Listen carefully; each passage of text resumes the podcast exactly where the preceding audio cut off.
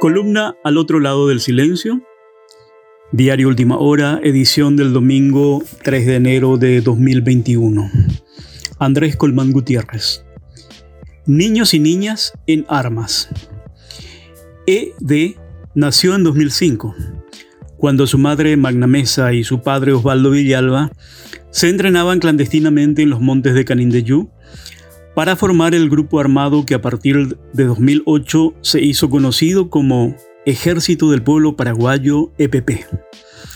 Fue anotado en Clorinda, Argentina, el 1 de junio de 2010 con nacionalidad del vecino país, junto a una hermana menor y a una prima, las dos niñas de 11 años de edad que murieron acribilladas el 2 de septiembre de 2020 en la región de Iwillaú, durante un ataque de la Fuerza de Tarea Conjunta FTC.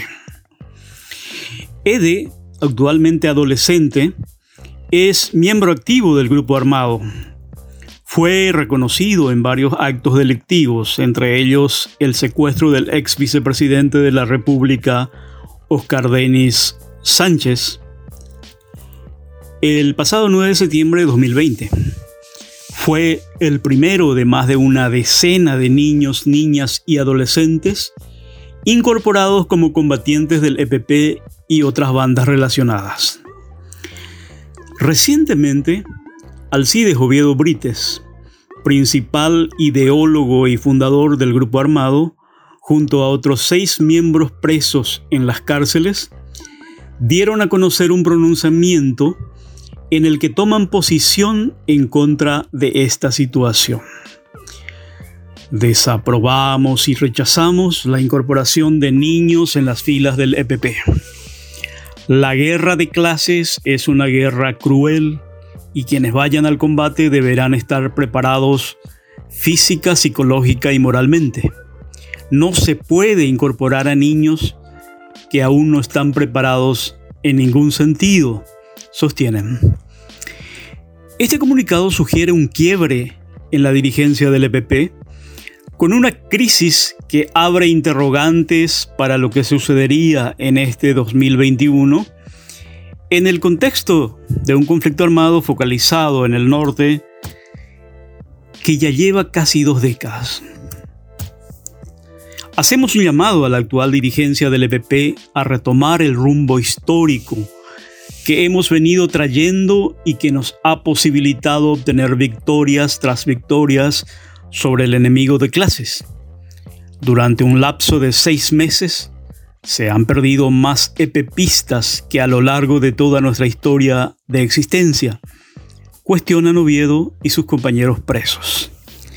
Llamativamente, su ex esposa y compañera en la creación del EPP, Carmen Villalba, no firma el documento.